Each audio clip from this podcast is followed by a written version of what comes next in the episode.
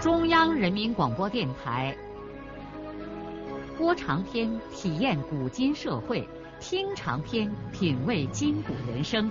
让我们的故事传到千家万户，让每一位听众走进我们长篇联播的新天地。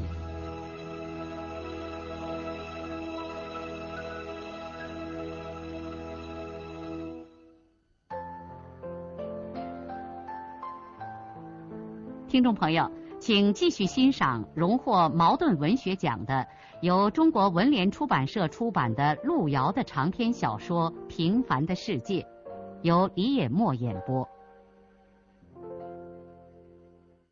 俊武听少安说了自己的打算，心里头也很高兴，立刻表示只要少安出钱，他将全力的支持少安办好这件大事。两个人同时还商定，他们也成立一个会，叫做建校委员会，由少安任会长，俊武任副会长。俊武对少安说：“如果少安砖瓦厂的事儿忙，只要撑个头，具体的事情由他金俊武替少安领料，马上就动手。”两个人估算，原来的学校只是裂了缝。拆下的石头还都能用，因此不会花太多的钱。少安说，他准备拿出一万五千块钱，如果剩余下钱，还可以建立奖学金什么的。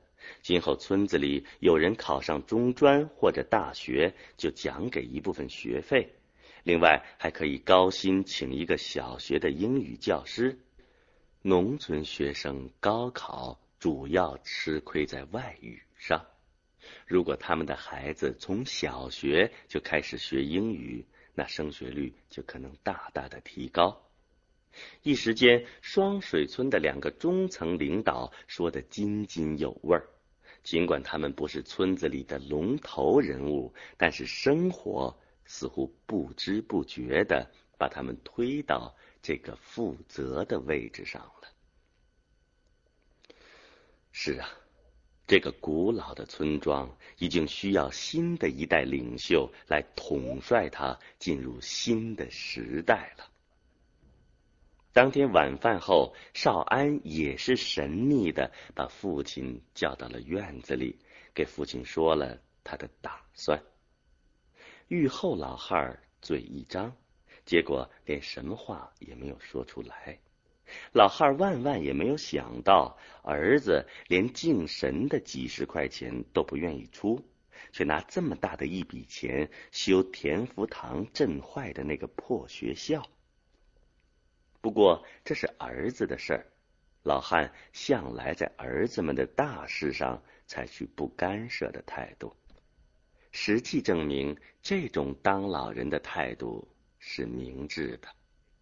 当然了。这件事儿，他倒不必像上次扩大砖厂那样为儿子担惊受怕，白把钱给公众花，还有风险吗？至于儿子白花这么一大笔钱是否值得，孙玉厚老汉儿还需要长时间的在心里头慢慢的思谋。出乎少安预料的是。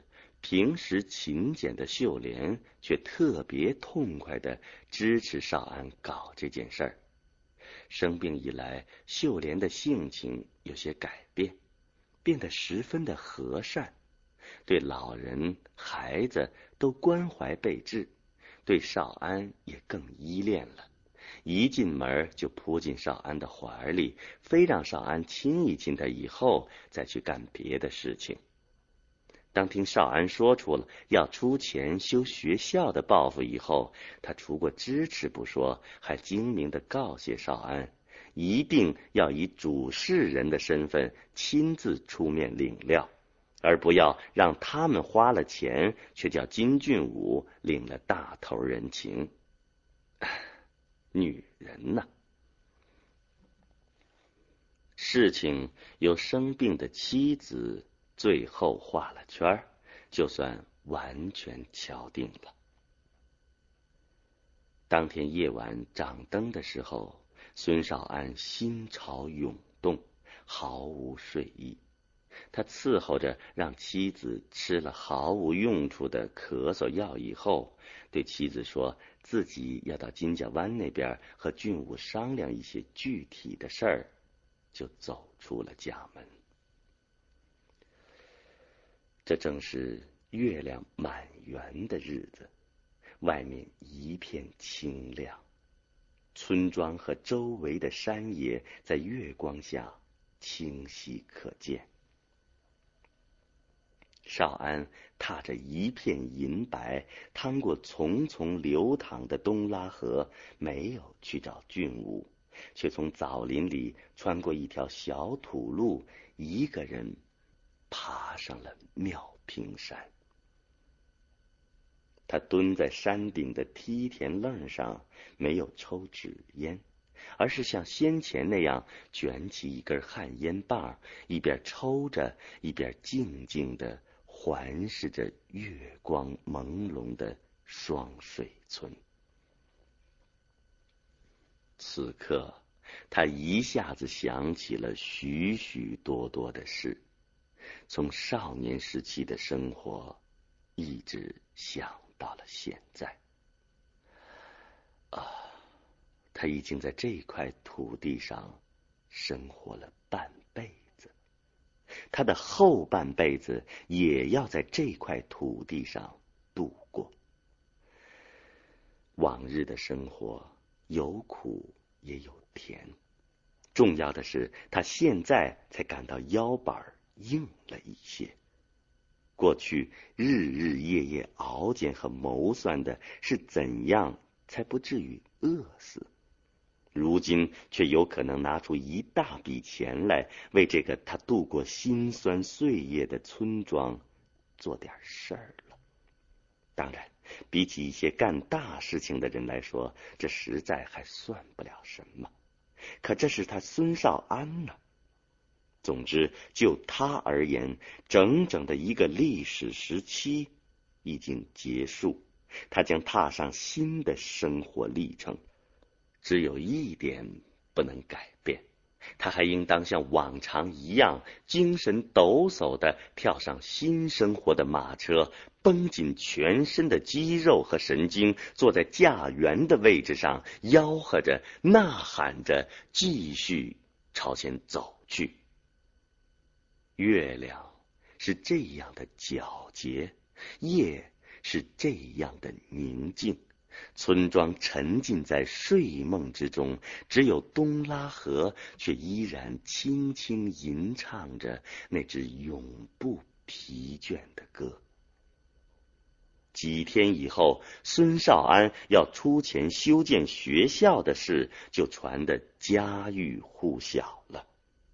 于是，双水村出现了古今奇观，党支部一筹莫展的立在圈外，而两个民间组织以孙少安、金俊武为首的建校会和以刘玉生、金光亮为首的建庙会，用竞争和对抗的形式领导起本村公众生活的潮流。更叫人哭笑不得的是，许多人竟对这两个会同时。都抱支持的态度。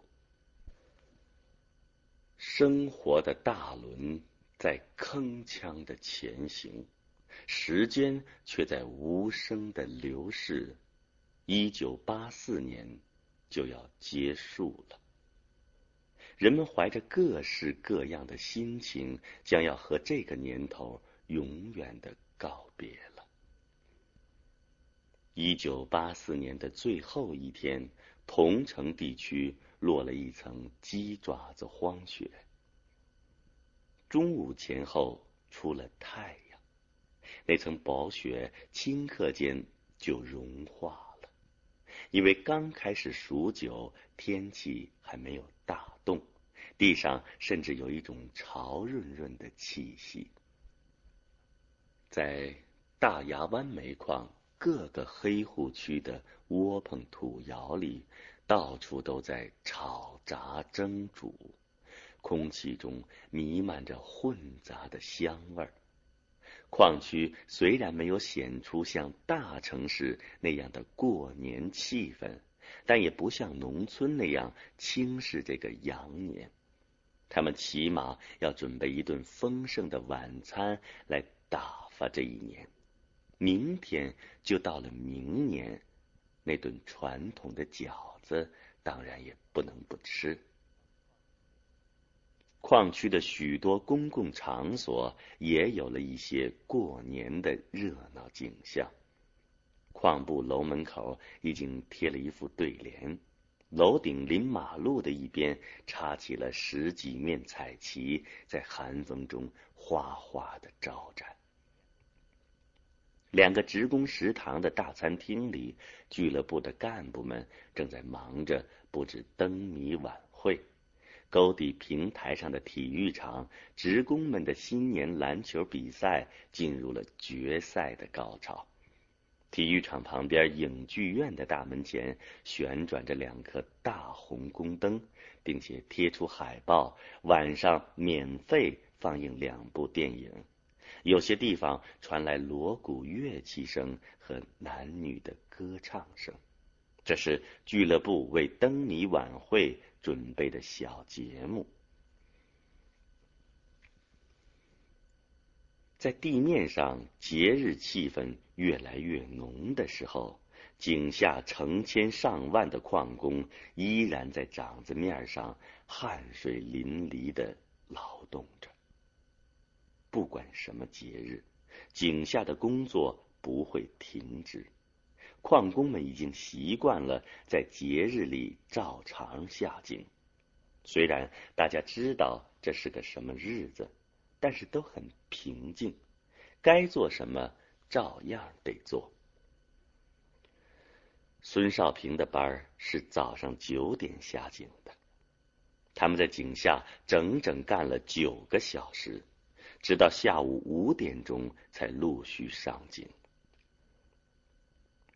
像往常一样，这些满身乌黑、累得半死不活的人，沉默的把矿灯盒从小窗户洞里扔进去，就进了浴池。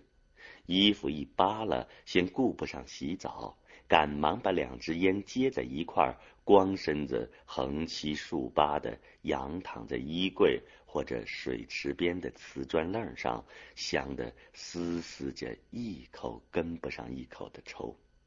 外面已经有模糊的热闹声息和零星的鞭炮声传来。过足了烟瘾。这些人才先后跳进黑泥汤一样的热水池里，舒服的呻吟着泡上半个钟头。不过今天人们从黑水池子里爬出来，还在水龙头上接点清水，再冲冲身子，因为今天大家都带来了自己最好的换洗衣服。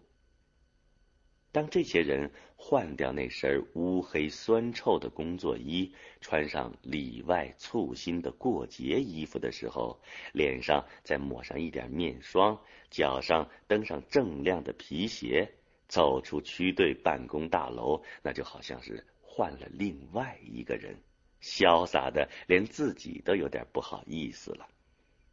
尽管明天早上八点，他们又得换上那身乌黑酸臭的衣服下井，但这是过年，哪怕是几个钟头，他们也要让自己漂漂亮亮的度过这一段短暂的时光。孙少平同样是这种心理。今天他洗完澡，换上了雪白的衬衣。和一件深蓝夹克衫、牛仔裤、旅游鞋，还把衬衣的领子翻在外面，显得格外的英俊。穿着这身衣服走过区队办公楼的水磨石地板，他感到脚步比平时轻快了许多。他准备直接去慧英家，这对不比平常的晚饭是早就说好了的。叔叔。少平刚走出区队办公室，就看见明明喊叫着和小黑子一块儿朝他跑过来。明明也穿上了不久以前少平给他买的那身漂亮的童装，脖子上系着鲜艳的红领巾。少平迎上去，抱起明明，问他：“你刚到这儿？”“俺来了一会儿嘞。”“俺娘做了好些好吃嘞。”少平脖子里架着明明，引着那条欢蹦乱跳的小狗，沿着铁路向慧英家走去。薄云中，模糊的太阳正在西边的远山中坠落。矿区增添了节日的喧闹，沉浸在纷纷扬扬的气氛里。阴凉潮湿的空气中，不时传来炮仗热辣辣的爆炸声。慧英已经把酒菜和各种吃食摆满了饭桌，正立在门口，用围裙搓着被水浸泡的红红的手，笑眯眯的迎接他们回家来。在暖融融的房间里，三个人一块坐下，围着小桌，一边喝酒吃菜，一边看电视。小黑子蹲在明明的身边，也在破脸盆里吃慧英为他准备的粘食儿。一种无比温暖的气息包裹了孙少平疲惫不堪的身心。他感觉僵直的四肢像冰块融化了似的软弱无力，内心是这样的充满温馨和欢愉。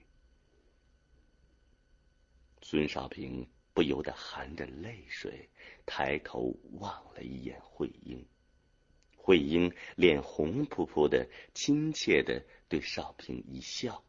便用筷子给少平往小碟里夹菜。少平提起小香槟瓶子，倒满了一杯酒，双手举到慧英面前：“我敬你一杯酒。”慧英无声的一饮而尽，接着慧英倒起一杯白酒，敬到少平的面前。少平也一饮而尽。少平头一次放开了酒量，他一杯又一杯的喝个不停。不知道为什么，今夜他真想喝醉。他还没有体验过酒醉是一种什么滋味儿。他竟然真的喝醉了，而且醉的。不省人事。当孙少平睁开眼睛的时候，只看见一片微白的光亮。后来他又看见糊着花格纸的天花板。哎，蚊帐呢？少平猛地掉过脸，见慧英嫂正在旁边包饺子。现在是什么时候啊？晚上？早晨？我怎么躺在慧英嫂的床上啊？少平一下子坐起来，惊慌的问包饺子的慧英：“咋？嗯天还没黑？”慧英嫂低着头没看他，说。那说的是啥日子啊？不是过年吗？年已经过了。慧英嫂转过身，牙轻轻的咬着嘴唇，望了少平一眼。好些了吗？少平惊讶的问：“这是早晨？”田刚明，那从去年睡到了今年。慧英嫂有点不好意思的笑了。哎呀，这，哎，孙少平这才反应过来，他昨天晚上喝醉了酒，竟然在慧英的床上过了一夜。这该死的酒啊！一种说不出的羞愧使孙少平一只手按住额头，在被窝里呆坐了片刻。他谴责自己说：“你这是怎么搞的？”但是，懊悔也来不及了。他已经在这里睡过了，而且睡得十分舒服，十分酣畅，十分温暖。温暖，真想哭一鼻子，但是想哭的原因不是因为自己干了一件荒唐事。当他把手从额头上放下来之后，慧英却过来伸手在他的额头上摸了摸，说：“恁头不疼吧？昨天晚上恁好像有点发烧，恁还怕恁病了呢。”不知道为什么，那种羞愧和懊悔的情绪渐渐的在孙少平的心里消退了，他反倒觉得。在那一刹那间，似乎踏过了那条燃烧着熊熊火焰的痛苦的界限，精神与心灵获得了一种最大的自由和坦然。这或许是孙少平生命和生活的重大转折点。孙少平。立刻用成熟男子汉的正常心理接受了这无意间造成的错误事实。他赶忙穿起了外衣。现在他推断，他昨天晚上是醉倒在外间饭桌旁边的沙发上的。那么，孙少平难以想象。慧英嫂是怎样把他一百多斤死沉沉的躯体搬运到这个床上的？抱过来的？拉过来的？还是背过来的？少平当然不好意思问慧英，但是他能想得来，慧英是费了一番周折的，说不定明明。也帮了什么忙？少平下了床，沉默的来到了外间。他从地上的残痕判断，他曾经呕吐过。真该死！他一定让慧英嫂忙活了半晚上。哎，慧英嫂昨天晚上睡觉了吗？在什么地方睡的？或许就在自己旁边或许他这一整夜都没有睡。孙少平有点颓丧的坐在沙发上，点着了一支烟。他现在重新又难受起来，不是因为醉酒，醉酒的感觉已经过去了。他难受的是，这一夜他睡在慧英的家里，周围那些爱管闲事的邻居肯定会知道。俗话说，没有不透风的墙，说不定明明都会出去说孙叔叔在他们家睡了。